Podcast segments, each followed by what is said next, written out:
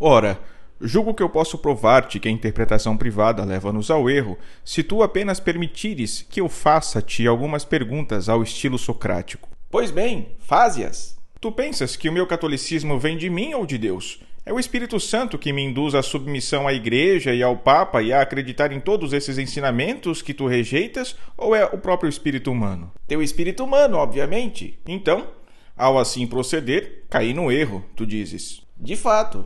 Então, a interpretação privada leva-nos ao erro. Ei, isso é um sofisma? Não, é apenas lógica. Um de dois contraditórios deve ser falso. Objetas isso? Não. E nossas duas posições são contraditórias, tu o dizes. Sim, não, espera.